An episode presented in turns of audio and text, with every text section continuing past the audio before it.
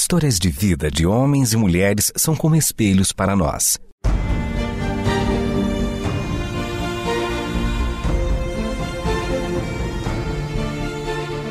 Convidamos você para entrar nas páginas do livro que conta a história do Deus que entrou em nossas histórias. Ouça sobre pessoas que viveram os mesmos conflitos que você e eu enfrentamos e que em Deus encontraram sentido da vida. A partir de agora, você está diante do Espelho na Janela. A narrativa a seguir é baseada em personagens e histórias bíblicas, mas com complementos ficcionais.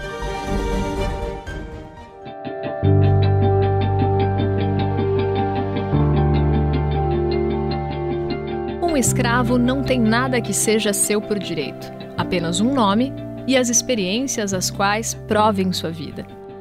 O nome da escrava de que lhes vou contar a história é Agar, uma egípcia que guardou consigo experiências mais preciosas do que qualquer bem que ouro e prata possam comprar.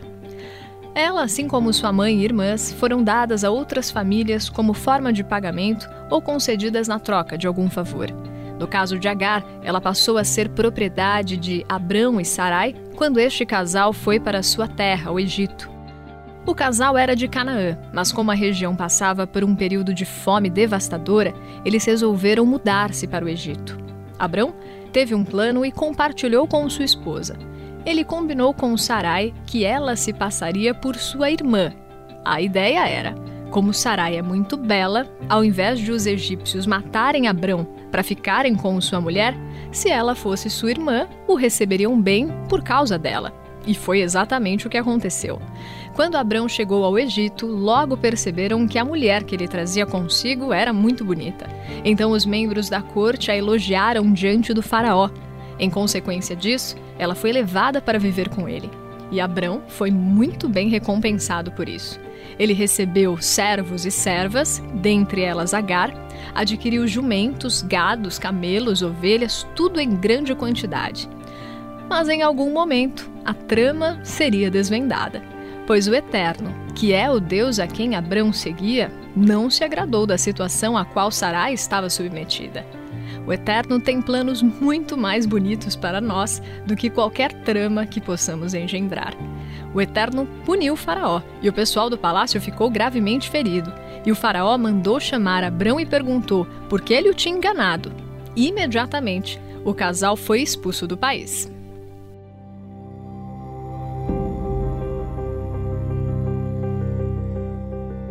Foi assim que Agar saiu de sua terra, ficando ainda mais distante de sua mãe, irmãs e conhecidos, e nunca mais ela saberia de nenhum deles.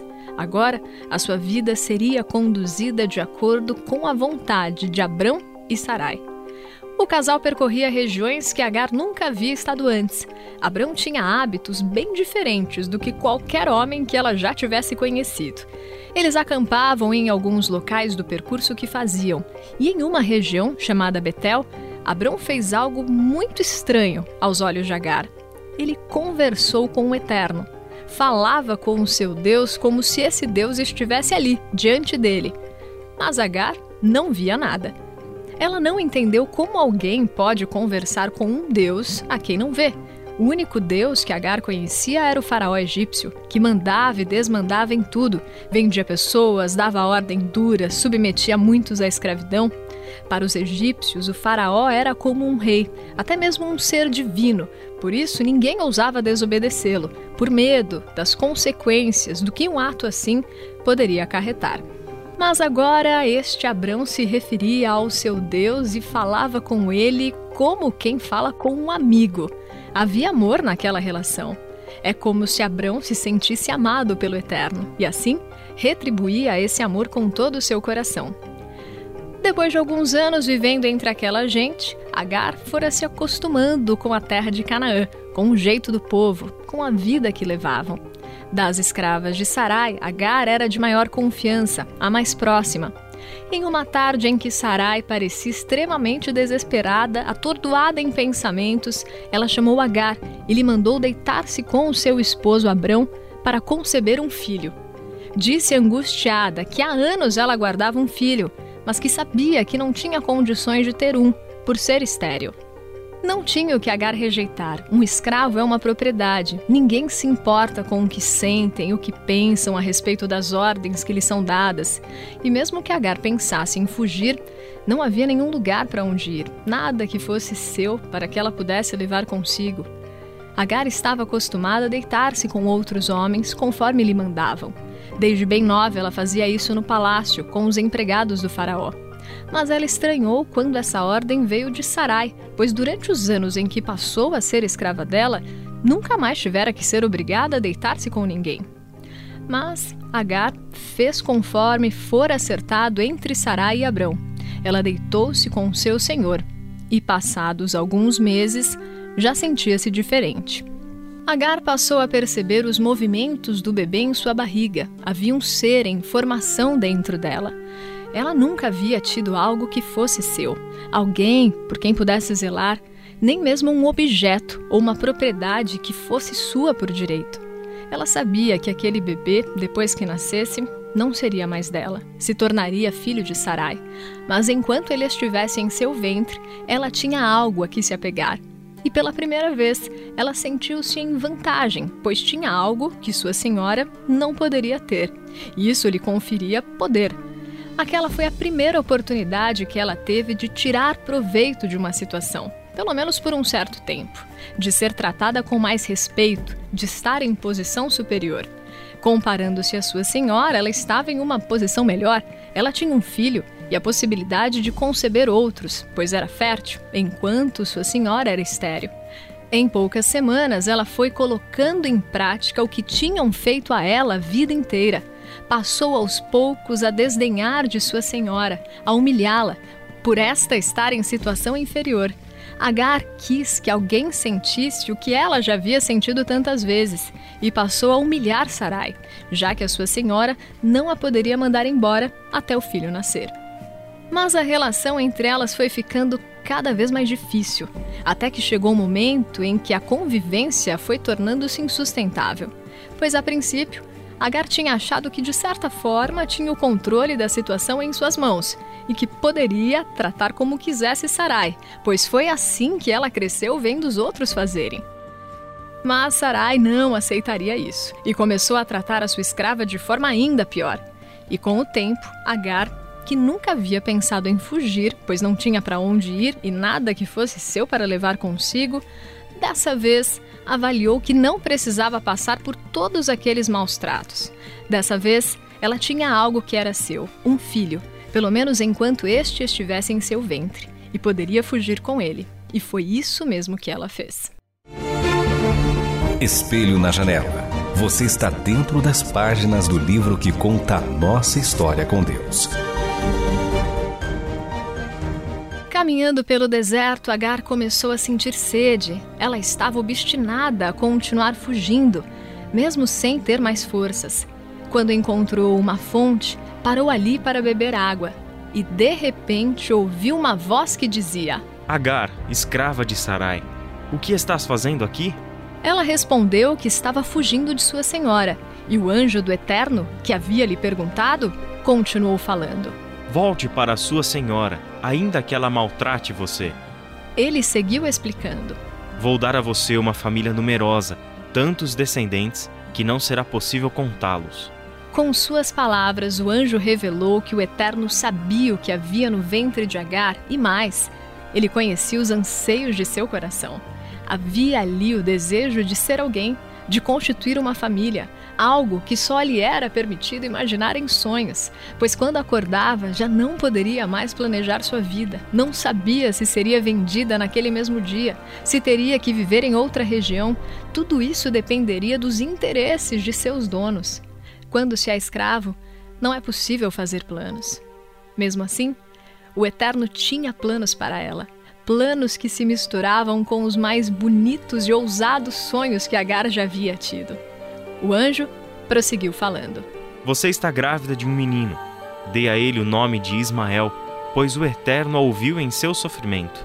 Ele será como um cavalo bravo, combaterá e será combatido, sempre criando problemas, sempre em conflito com a família. Depois que o anjo saiu, Agar se pôs a pensar em tudo o que tinha ouvido e o que acabara de experimentar. O Deus a quem Abrão cria era verdadeiro. Ele era real. Abrão não falava com o sol ou o ar, ele falava com o Eterno, o único Deus.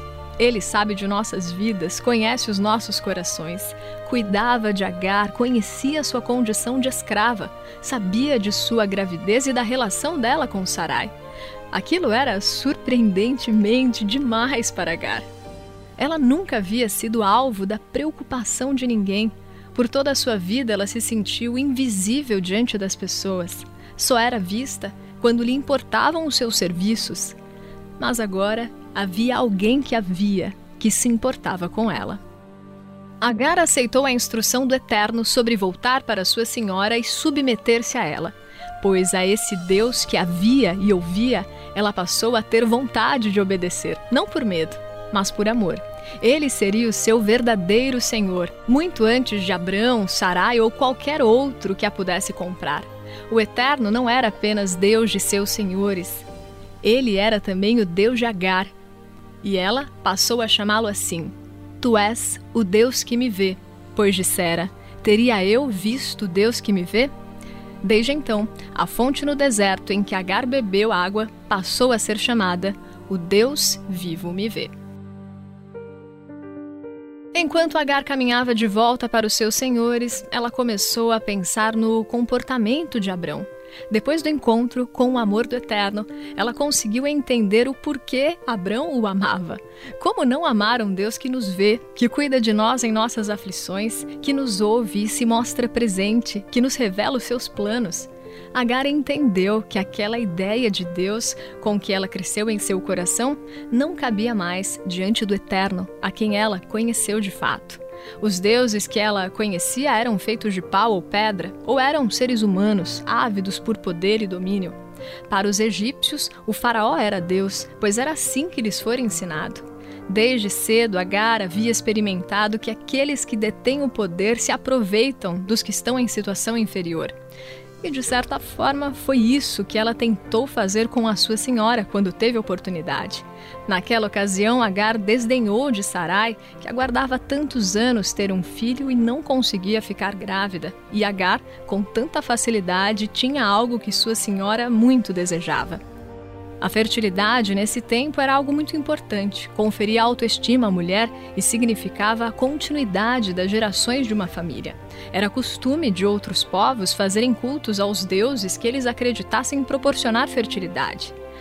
Tudo isso era muito comum a Agar, mas agora que ela se encontrou com o Eterno, sua visão de mundo estava se transformando. Uma das coisas que logo ela conseguiu enxergar de forma diferente foi a sua atitude para com a sua senhora Sarai. Na ocasião em que Agar tratou com desdém e humilhação sua senhora, ela não agiu corretamente. Agar percebeu que não seria através da vingança que ela conseguiria trazer alento ao seu coração que sofrera tanto com explorações e humilhações. Agar entendeu que nem poder, nem filho, nem qualquer coisa que ela pudesse obter, que pudesse lhe pertencer, traria a ela o conforto que o seu coração experimentou ao ser cuidada pelo Eterno. O Eterno lhe via, ela viu o Eterno. Ele se importa com todos. O Eterno está com os ouvidos sensíveis àqueles que clamam, que têm anseio por conhecê-lo, mesmo que ainda não saibam como chamá-lo. Os anos seguintes da vida de Agar e Ismael foram ao lado de Sarai e Abrão e do povo em Canaã. E como o Eterno se importa e cuida de todos, a promessa que ele havia feito para Abrão e Sarai de que lhes daria um filho consumado por eles realmente aconteceu. Mesmo que o casal tenha perdido a esperança que isso aconteceria e tenha buscado por caminhos humanos satisfazer suas vontades interiores, a parte do acordo que compete ao Eterno foi cumprida. E um ano antes que Isaac nascesse, o Eterno mudou os nomes de Sarai para Sara e de Abrão para Abraão. Era um sinal do Eterno, que ele tinha ainda mais planos para eles que por enquanto nem poderiam imaginar. Mas isso é assunto para uma outra história. Outra palavra do Eterno que foi cumprida foi o que o anjo anunciou a Agar. Conforme Isaac crescia, as brincadeiras de Ismael para com ele, seu irmão mais novo, passaram a causar confusões na família. E depois de alguns anos dessa situação, Sara mandou Abraão expulsar Agar e seu filho dali. Dessa vez, Abraão não tomou a decisão por conta própria. Agir assim já havia causado muitos transtornos. Então, ele pediu a orientação do Eterno. O Eterno o instruiu a ouvir a sua esposa Sara e que através do filho deles, Isaque, viria toda a descendência de Abraão. E o Eterno sabia que Abraão tinha grande estima por seu filho Ismael, por isso estava aflito com a ideia de mandá-lo embora dali com Agar. Mas o Eterno o acalmou, pois não há pai ou mãe que possam ter amor maior por um filho do que o Eterno tem por nós, seres aos quais ele soprou seu fôlego, concedeu a vida, antes de mais nada, somos seus. Logo no outro dia pela manhã, apenas com um pouco de pão e água dados a Agar por Abraão, ela saiu com seu filho Ismael sem rumo pelo deserto. Depois de longa caminhada, quando os suprimentos acabaram, ela ficou desesperada. Seu filho morreria de sede e ela não tinha nada o que fazer. Já sem esperanças e em grande aflição, ela colocou Ismael debaixo de um arbusto e se afastou. Ela não poderia presenciar a morte de seu filho, que gritava alto, sem parar. Então, o anjo do Eterno apareceu a ela e disse: Agar, eu sei que você está numa situação difícil, mas o próprio Eterno cuidará de vocês. Não tenha medo. Abrace o seu filho. Deus fará dele uma grande nação. Abraçando forte Ismael, Agar abriu os olhos e viu que o Senhor havia colocado diante dela uma fonte, onde seu filho e ela poderiam saciar-se. Dessa forma, Agar viveu, diante da promessa e dos cuidados do Eterno. Através do anjo, o Eterno assegurou que estaria ao lado dela, e através da história dela, é seguro confiar que ele também está ao nosso lado. Este foi o Espelho na Janela, um programa baseado em personagens e histórias bíblicas, mas com complementos ficcionais. Escrito e produzido por Renata Borjato e Israel Mazacorati. Realização Transmundial.